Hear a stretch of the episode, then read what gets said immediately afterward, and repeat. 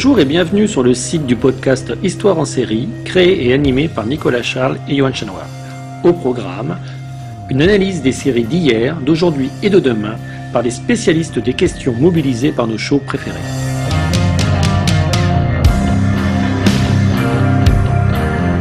Histoire en série, c'est le podcast qui met en relation histoire, sciences humaines et séries.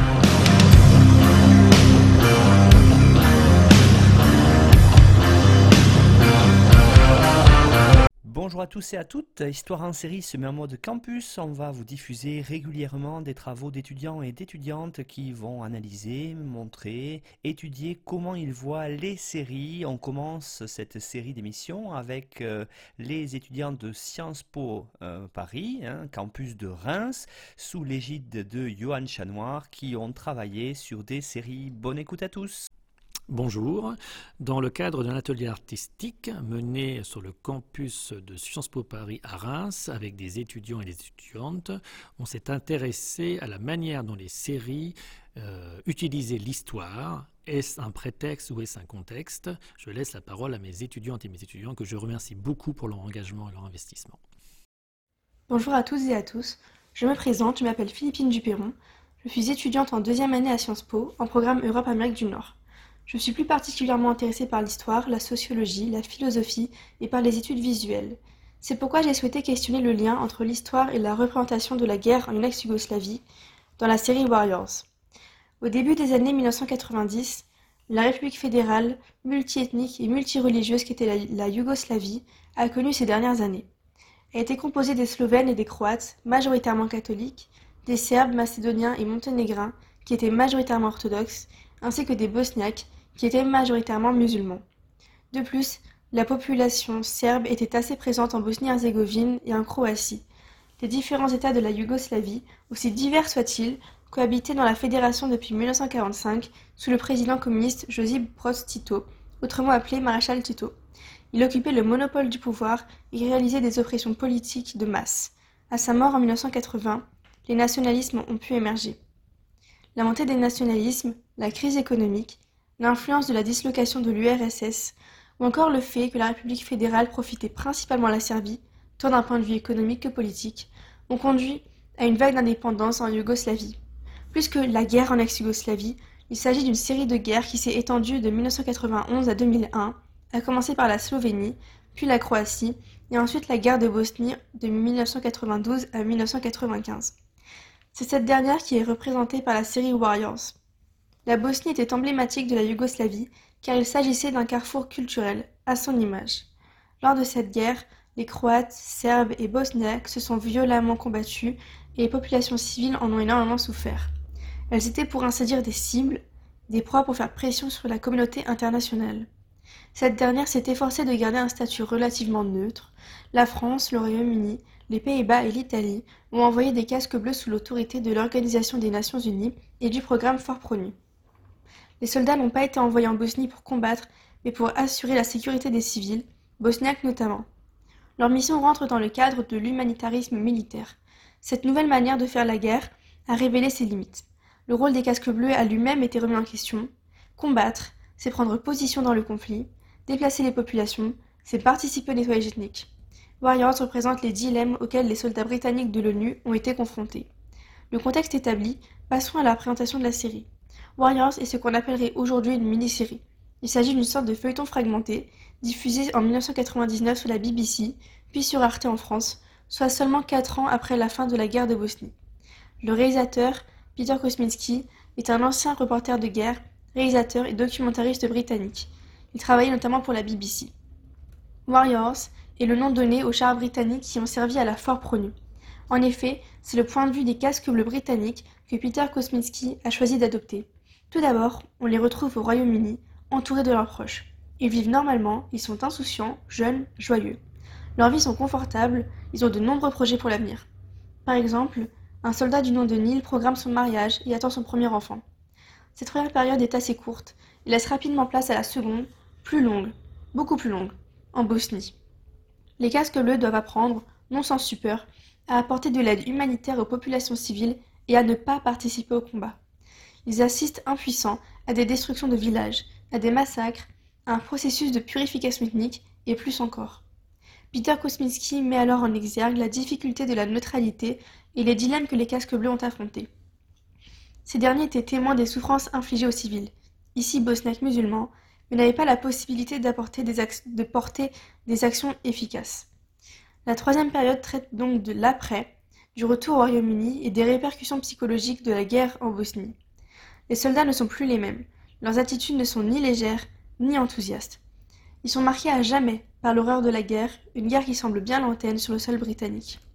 Ainsi, l'histoire dans Warriors n'est pas juste un prétexte ou un contexte, mais un objet et un sujet. C'est pourquoi on va se demander en quoi, en représentant la guerre, Peter Kosminski constitue-t-il un objet de mémoire alarmant sur la réalité de la guerre en Yougoslavie?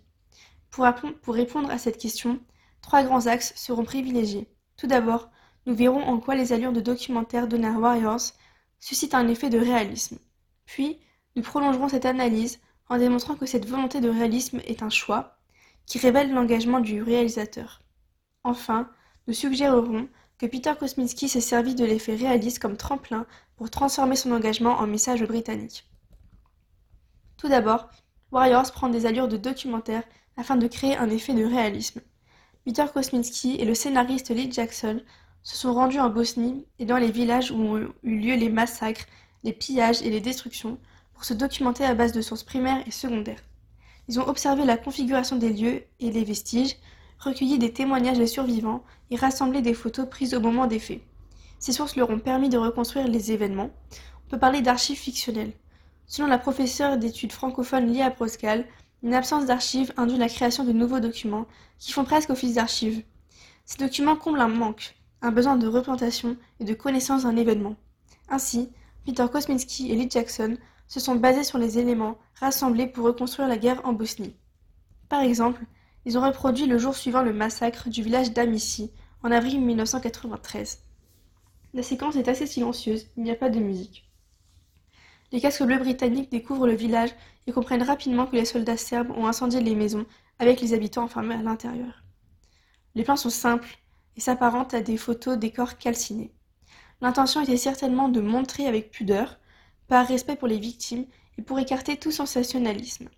Ce genre de séquence participe au réalisme de Warriors. Cela est rendu possible par l'utilisation d'une image froide, symbole de la mort et de l'apocalypse, par une majorité de plans poitrine, on suit constamment les soldats, on est avec eux, mais aussi par des plans plongés et contre-plongés.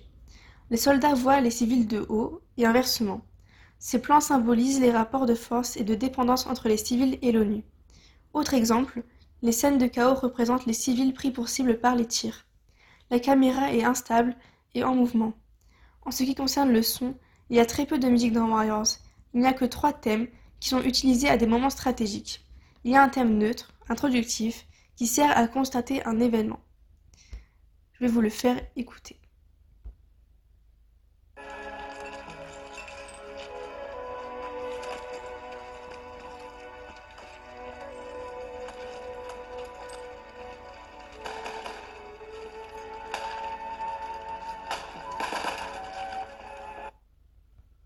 Pour le premier thème. Un autre caractérise le thème du danger, du mal. Il précède souvent l'arrivée des soldats serbes. Encore une fois, je vais vous le faire écouter.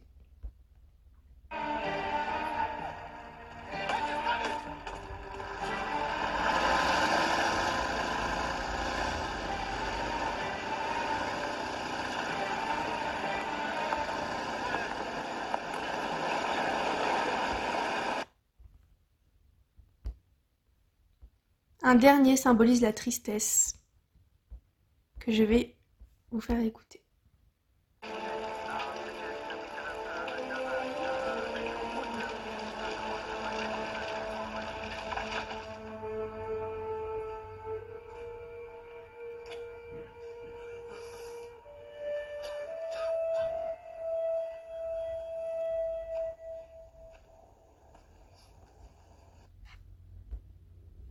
Voilà pour la musique.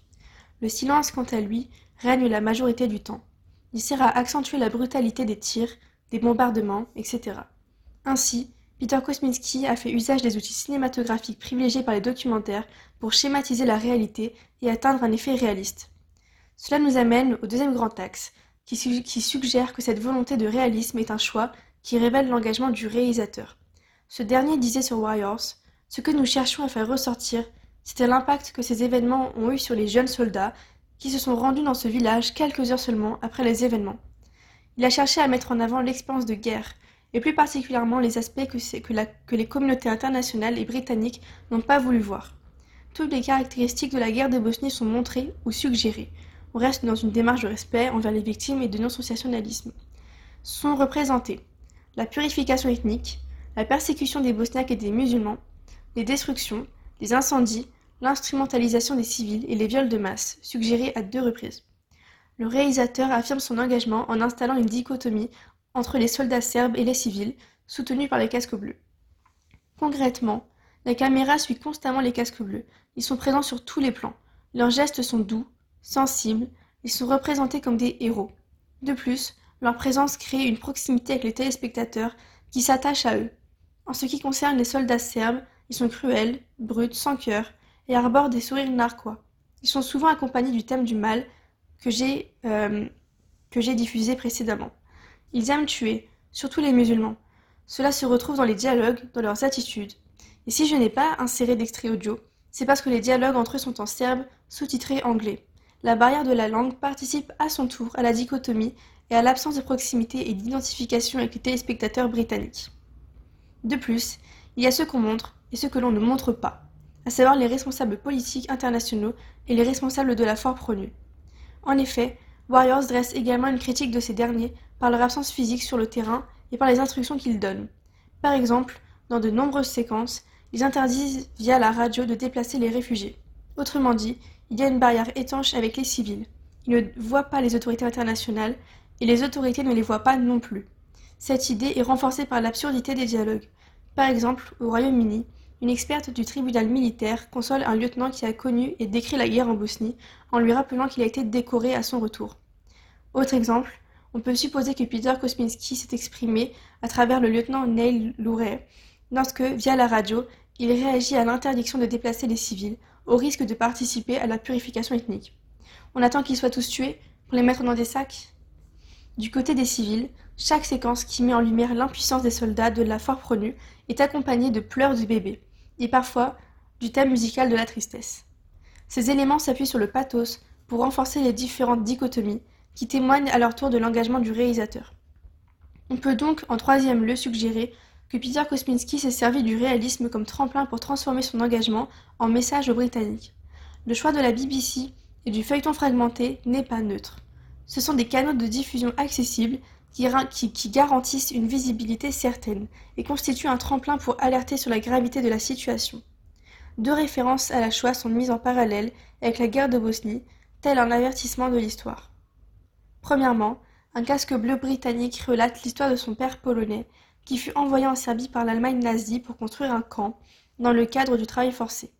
Deuxièmement, Amilika, une femme bosniaque et musulmane, se tient avec stupeur devant un champ vide. Les traces d'un ancien camp ont été effacées. Un gros plan sur elle et le lieutenant filé en arrière-plan, elle prononce. L'histoire se répète. En se référant à la Seconde Guerre mondiale, dont la mémoire est restée très vive au Royaume-Uni, Peter Kosminski mobilise les téléspectateurs et les rend plus réceptifs à son message. Il les invite à tirer les leçons de l'histoire et à ne pas rester indifférents au conflit en ex-Yougoslavie. Ainsi, le réalisateur filme pour ne pas laisser la guerre de Bosnie tomber dans l'oubli et pour faire prendre conscience aux téléspectateurs britanniques de sa réalité. Les contrastes y participent grandement, à commencer par le choc de l'arrivée en Bosnie. L'insouciance britannique a laissé place à l'horreur de la guerre. De même, le retour au Royaume-Uni est saisissant. La vie quotidienne apparaît absurde et déplacée. La première séquence du retour se déroule dans un supermarché, symbole de la société de consommation, de l'abondance et du confort. Sa représentation met en lumière l'absence de supermarché en Bosnie, et c'est pareil pour le match de football qui suit. Les conditions de vie sont, opposées et rendent dérangeant, déplacé le quotidien des citoyens britanniques. À cela s'ajoute une forme de reconnaissance et de réhabilitation des casques bleus britanniques. La dernière partie donc le retour au Royaume-Uni, traitent de leur traumatisme. Ils se retrouvent en marge de la société. Leurs attitudes, leurs propos changent. La guerre les a robotisés et brutalisés. On atteste la séquence dans le supermarché, lorsque le soldat James effraie la petite fille par la violence de ses propos. Il déclare aux acheteurs Vous ne savez rien, vous ignorez votre chance. De même, le soldat Neil dit Je me sens coupable d'être revenu. Warriors se conclut avec le lieutenant Philly. Alors qu'il est reparti en Irlande, dans le cadre du conflit nord-irlandais, il est pris dans un tourbillon de flashbacks. S'ensuit un travelling sur les, sur, sur les visages des civils qu'il n'a pas pu protéger, sur les défunts bosniaques auxquels il s'était attaché. Puis, zoom sur sa tête, un pistolet sur la tempe, le bruit de tic-tac en arrière-plan, tel une bombe à retardement. En somme, Peter Kosminski a utilisé les outils et procédés cinématographiques de manière à atteindre un effet réaliste. D'une part, cela traduit une volonté de rendre compte de la guerre en ex-Yougoslavie et plus particulièrement de Bosnie, mais aussi de l'expérience de guerre du point de vue des casques bleus et des civils. Les choix opérés témoignent de l'engagement du réalisateur, qui vise à mettre en lumière sa critique de la gestion de la guerre par la communauté internationale. Avec Warriors, Peter Kosminski a créé une forme d'objet de mémoire. En montrant, ou du moins en représentant, il participe à la mémoire du conflit et offre aux victimes une forme de visibilité. L'histoire dans Warriors n'est donc pas un prétexte ou un contexte uniquement, mais son propos même. Enfin, j'ai beaucoup aimé visionner cette série. D'une part parce que j'ai apprécié l'absence de sensationnalisme, d'autre part parce qu'elle traite d'une guerre qui n'a pas 30 ans, qui a, eu lieu sur le sol européen, dont la mémoire reste fragile, et parce que Warriors a le mérite de vulgariser, en France en en ce qui nous concerne, une guerre qui reste peu étudiée et dont presque plus personne ne semble s'émouvoir. Je vous remercie pour m'avoir écouté au revoir.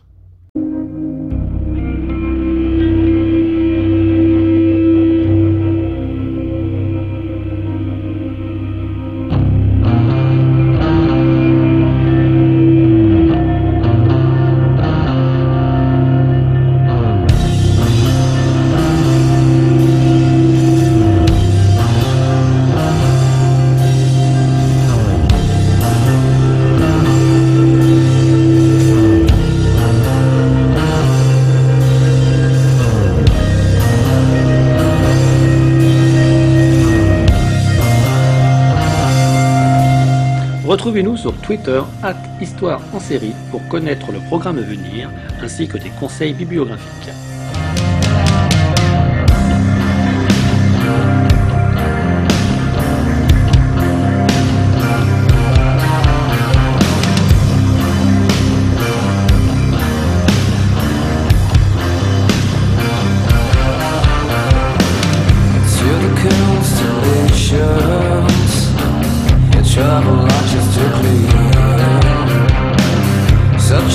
the full-blown, it bubble like your body's drip.